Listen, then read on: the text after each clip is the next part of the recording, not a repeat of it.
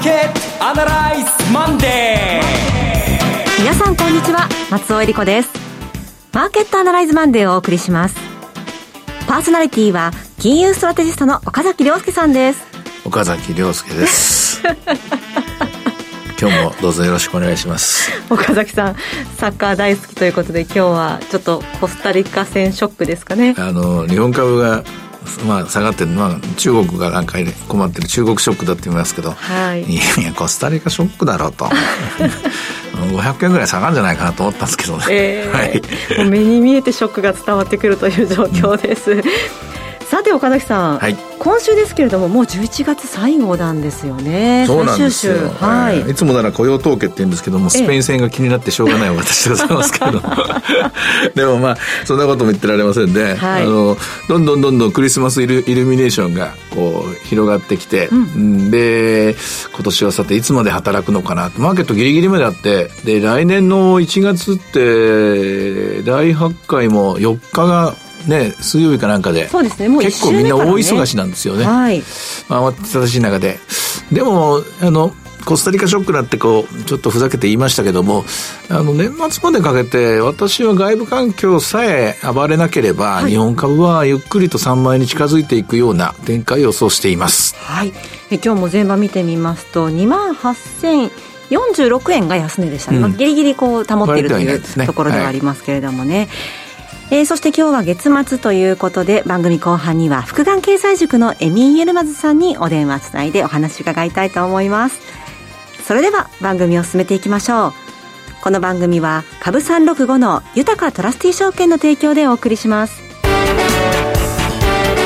今週のストラテジー。このコーナーでは今週の展望についてお話しいただきます。はいそんなわけでもう、えー、のっけからですね下がっちゃったんで、はい、うん、まあ、あの、原因はコスタリカのせいかもしれませんが、中国のせいかもしれませんが、えー、それと勢いがないかもしれませんし、それから雇用統計気になるか、いろんなことがあるんでしょうが、いずれにしても、もともと高く始まってたら、ちょっと今週もまだ急いじゃダメかもしれませんよねと、先週と同じようにじっくりいった方がいいでしょうねと、緩やかに株価の方は、うん、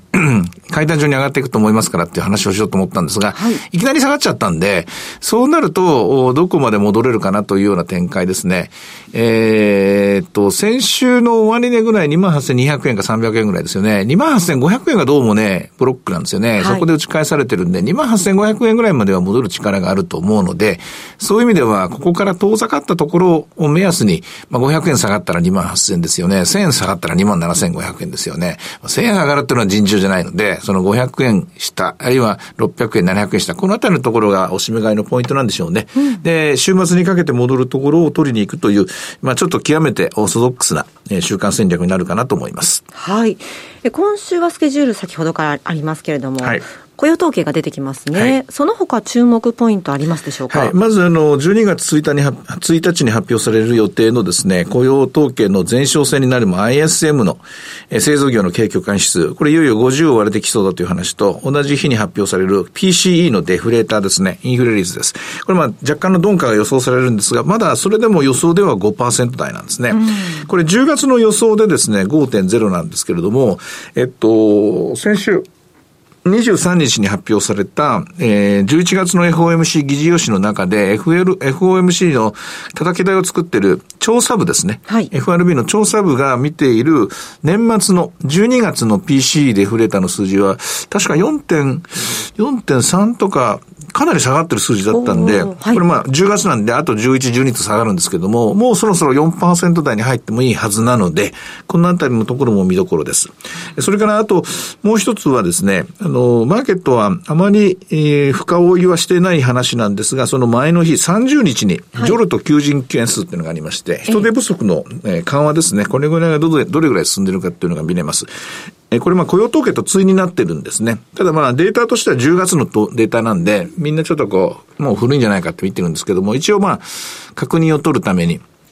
まあ簡単に言えば人手不足が収まらないことには賃金上昇が収まりませんし、賃金上昇が収まってこないとインフレの鈍化も始まらないという形で、一応兆しは見えてるんですけども、それがどれぐらいのスピードになるかなというのを、えー、これは水曜日ですから、木曜日の朝には確認できるかなと思います。日本株とアメリカ株、こう相対したときに、うん、ちょっと分けて考えた方がいいよという話を、このところずっとされたと思うんですけれども、はい、そのあたり、年末にかけてはどうでしょうか？変わりません。あの、日本株は、これはあの、高圧経済。去年の今頃はこの言葉よく使われましたよね。アメリカは今高圧経済です。はい、高圧経済っていうのは何かっていうと、インフレ圧力はかかってるんだけれども、金融緩和を続けている。というのが、去年の今頃のアメリカの経済でした。でもその高圧経済を続けすぎちゃった結果、えー、すごいインフレがその翌年待ってたというですね、皮肉な結果に終わるんですが、日本の場合は今確実にこの高圧経済の中で、えー、金融政策、財政政策の舵取りが進んでいます。日本の場合はアメリカ以上により高圧、圧をかける動きになってますよ。なぜかというと、まず金融緩和については全く動かる、動く気配を見せません。そうですね。かくなです。え同時に、えー、総合経済対策っていうのが発表されて、も着々とこれは、えー、お金がですね、どんどん供給される、配られる形になってますから、来年にかけて GDP を4.6%押し上げてきますからね、これもインフレ圧力がかかるでしょう。えー、今日、ロイターが報じてましたけども、賃金への上昇圧力はかかりつつあるなんて、あの、シャラーっとですね、下の根も乾かぬうちに、えー、黒田日銀総裁は変えた意見を言い始めたんですけども、はい、何かデータが入ったのかもしれませんね。賃金の上昇は、あの、経団連とか古い日本の経済、古い日本の製造業のモデルでは、なかなか上がりにくいような形になってますけども、それ以外の、まあ、製造業以外ってことは残り85%ですから、残り85%の世界は確実に上がってますから。はい、ですから、あの、日本はデフレから完全に脱却したと思いますし、私は2%以上のインフレの持続的なインフレにも入っていると。むしろ、むしろ早めにですね、えー、少しずつ、少しずつ着陸体制ですね。まあ、少なくとも指し値オペをやめるとかですね、はい、ドル円を、まあ、どうですかね、えー、一気に120円台にまで進める必要はないと思うんですけども、あの、140円にならないように、まあ、135円センターで動くような、そういう政策ですかね。それに軸足を移るべきとこ、移すべきところまで来てると思うんですが、ただ、高圧経済の中で、えー、アメリカ株がそうだったようにですね、日本株には、これは極めてプラスです。うんで、私はあの、えー、ちょっとこう面白おかしく高圧三兄弟なんて言ってるんですけど、高圧三兄弟、どんなことですか？要するに高圧経済で、はい、えー、一番、えー、もう、もう動き回るとか元気に跳ね回る連中ですね。えー、まあ総合商社とかですね。はい、えそれから金融関係ですね。はい、まあ銀行が中心ですけどね。あと、まあ、これに株式市場が大賑わいになったら、証券株も上がってくると思いますけどね。あとは、言わずと知れた不動産株と。うん、あと、今年の、あの、日本の高圧経済の一つの特徴なんですけども、小売業の一部が非常に元気ですね。百貨店とかね、はい、業績とかいいですね。あの、古い、元の形に、えー、バブルの前の形に戻りつつあるのかな、みたいな印象になります。いずれにしてもこの高圧経済の中で、えー、謳歌するような銘柄。えー、これは来年の3月まで、あと、もう12月に入るから、あと4ヶ月ぐらいですかね、えー、かなり着実な、えー、業績の向上とですね、株価の上昇が期待できるんじゃないかなと思います。高圧三兄弟、ちょっと覚えておきたいなと思います。面白いでしょ。はい、一方、アメリカの方なんですけれども、はい、えー、こちらは先週末公開しました、番組の YouTube の方でもね、岡崎さんがお話をされていました。はいうんあの、ぜひまだご覧になってない方見ていただきたいんですけれども、アメリカはちょっと来年の秋、夏から秋以降、危ないぞというようなことが、えー、FOMC の議事録から伺えるというえっとね、議事録のものすごく高尚な言い回しで、はい、えー、読解するのには、あの、あの、時間がかかったってやつなんですが、えっ、と、調査部の話ですよ。調査部の話で。で、調査部の話に入ってないのは、では FOMC のメンバーは、えー、金利をどこにしますかと。これは調査部の仕事じゃないですね。はい、調査部の仕事は、今の経済がどっちの方向に向かってるかっていうわけですね。で、経済はだんだんだんだん弱くなっている。金利はさらに引き締め環境になっている。いる。その中で、えー、このままずっと今進んでる線をまっすぐまっすぐ走らせたら来年の今頃は再来年のささらえれるのはっていう話なんですけども、うん、一応彼らのベースラインのプロジェクション、ベースラインのプロジェクションというのは日本語に言えば基本シナリオとでいいと思うんですね。はい、基本的な見方としては、えー、景気後退はならないと。で、えー、インフレについては2025年には2%になると。それまでについては、えー、来年はまだな、まだまだ、あの、下がらなくて、来年の後半から下がり出すだろう、みたいな、そういう絵ですね。で、失業率は、えー、上がってくるんだけれども、えー、自然失業率と言われている、えー、短期的には4%、長期的には4.4なんですけども、これを超えてくるのは24年ぐらいになるだろうと。経済成長率、これは1.8ないし1.9ぐらいのところが自然のゾーンなんですけども、これを24年には若干下回ってくるだろうというような、えー、浅めの、浅めの景気の鈍化ですね。これがベースラインプロジェクション、基本シナリオなんですが、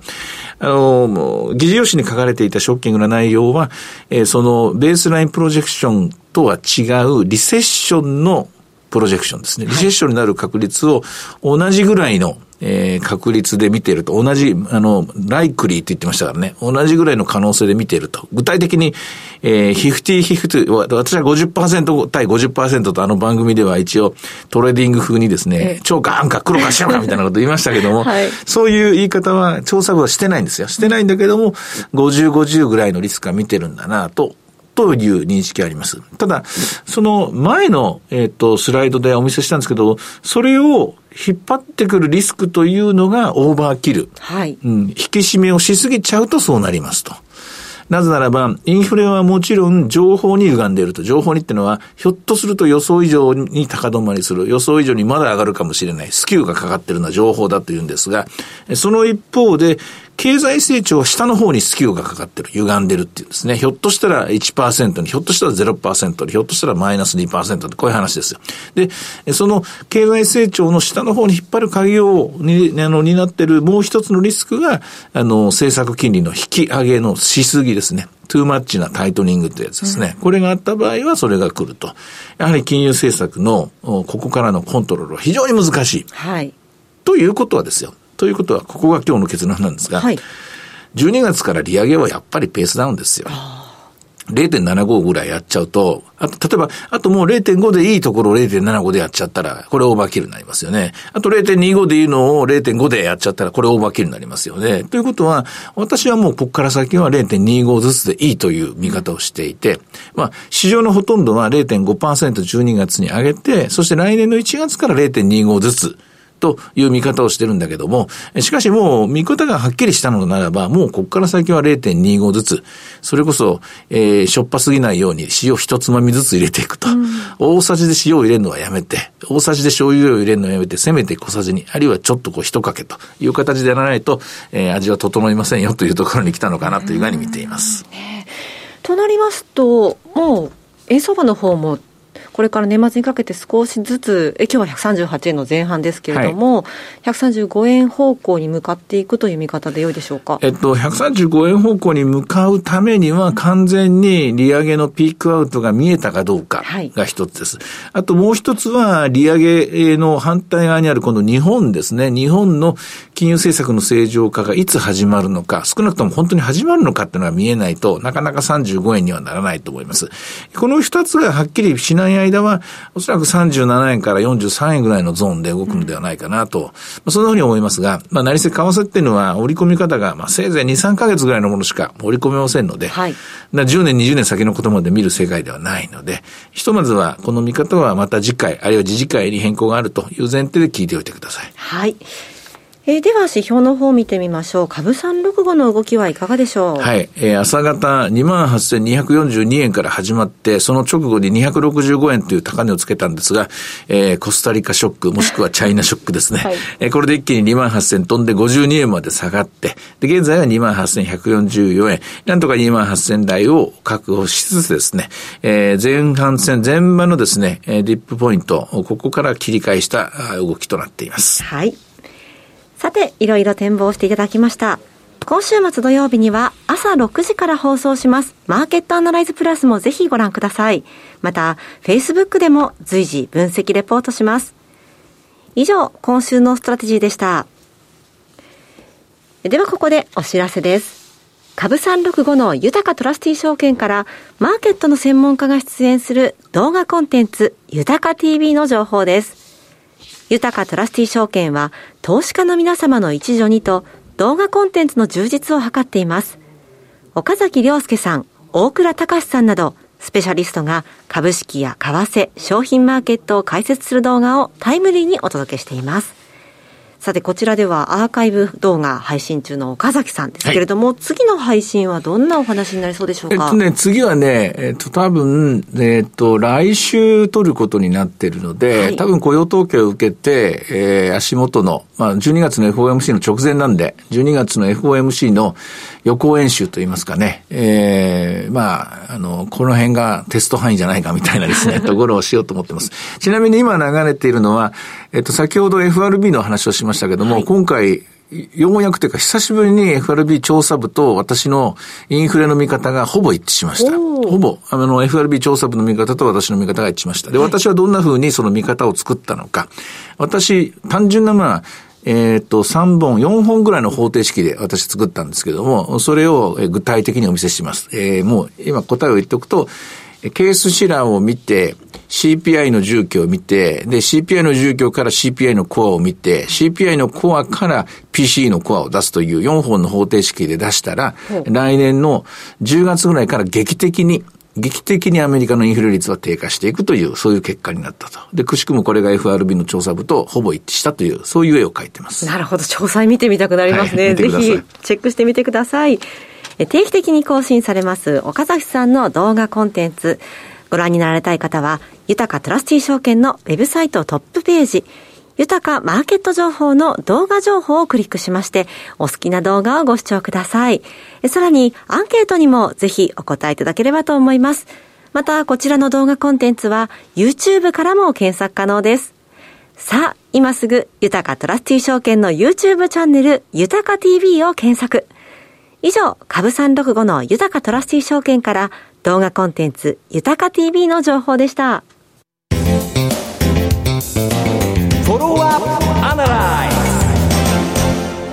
それでは今週こちらのコーナーで福眼経済塾のエミー・ギルマズさんのお話を伺っていきましょう。エミーさん、今月もよろしくお願いします。よろしくお願いします。よろしくお願いします。さて、エミンさん、最近の世界のマーケット状況、エミンさんは特にどんなところ注目されてますか？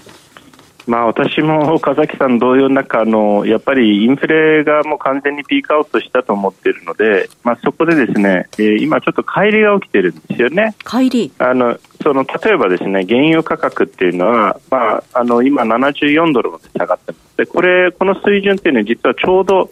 あの1月の頭の水準なんですよね、はい、まあ、つまり2022年の上昇分をすべて吐き出しました、で一方でね、えー、そのエネルギー関連株、まあ、石油関連、えー、こういったところ、まあ、これは例えばバンガードの BDE っていうですねあのティッカーで調べれば分かるんですけど、はい、年初来高値なんですよ。うんえー、なので、まあ、その意味で原油価格が下がっているのになんでエネルギー関連株が上がっていると、まあ、つまりこれからですね、おそらくこれ下げてくるんじゃないかなと思うんですよ。こういうダイバージェンスがいろんなところで起きていて、まあ、ことにですね、ここ10月からダウの上昇率が激しすぎてですね、もうテクニカルで50年ぶりの上昇だって言っているので、えーまあ、本来であれば、これ、感謝祭が終わって、今から、まあ、その年末ラリーっていう、サンタラリーね、そういう気分なんだけど、ちょっと私は今年はもうサンタラリー先にやっちゃったんじゃないかなという。ダウはちょっとね、私も心配なんですよ。ダウあれ、シェブロンはダウ入ってましたもんね。そうなんですよ。そうなんですよ。だから他になんか、なんかなんか無茶やってる銘柄がきっとあるんでしょうね、今ね。ちょっと調べてないんですけども。そうなんですよ。だから、まあやっぱりダウと S&P500 とナスダックの差っていうのは多分、そこに、まあいわゆるダウ、いまだにこのインフレトレード。うん。なんですよね、そのインフレトレード、まあ、インフレにかけたトレードっていうのがまだ続いていて、一方でインフレそのものがですねもう完全にピークアウトが見えていると、うん、えー、いう状況、まあ、これがまあ一つの側面、もう一つはただ、そのインフレのリスクが再び高まるというのは、もしかしたらちょっと中国の情勢が今、悪化しているので、はい。まああのまあ昨日もいろんなところでニュースね、まあ、ロロイターもけあの今朝報道してるんですけど、まあ、中国各地でやっぱりゼロコロナ反対デモが広がっていて、うん、でこれがもし、まあ、あの中国なんで、そんなにデモが大規模になるってことはなさそうではあるんですが、まあ、もし万が一ですね、これが中国がさらにですねこれ、ええーまあ、ちょっと混乱すれば、これ、サプライチェーンがもう一回乱れてきますよね、えそこはちょっと懸念はしてます、そうなると、どっちかというと、ちょっとこう、インフレ上昇っていうよりも高止まりっていうね、また物が不足する、うまあ、そういうちょっと中国への期待感っていうのは、後退してるっていうのはありますね、党大会終わってから、もしあのコロナロックダウン解除するんじゃないかと期待はあったんですけど、それが割と反戦株もそれで上がって、反戦指数ですね、香港株。でそれがあのグローバルなラリーをあの先導してた分もあるので、うん、ちょっとそのあたりからも見て、えー、警戒すべきかなというふうに思いますね気になるのは今回のニュースなんですけども、同時多発型なんですよね、いろんな地域で。いや、おっしゃる通りです。だから、あの、まあ、今回ですね、あの、あのウイグルのあのウルムチでね、うん、えー、火事があって、えー、それでロックダウンの人が外に出れなくて10人ぐらい亡くなってるんですけど、まあ、それがきっかけになったんですが、その後にあの上海、武漢、うん、えー、そして、えー、今、北京でもですね、うん、同時に各地でやっていて、しかも珍しく、あのまあ、あの習近平さんとか、あとその国家そのものに対して、えー、文句言ってるので、うん、えー、大声にして、それ中国にしてはかなり珍しいですね。なんか黒幕、黒幕って言ったら変な言い方だけど、やっぱり当然、反習近平体制っていうのも、習習近平グループっていうのもいるわけでしょうから、やっぱりその人たちが暗躍してる可能性もあるんですかね、これ。いや、おっしゃる通り、それは大いに考えられますね。まあ、中国っていうのも、やっぱりこの、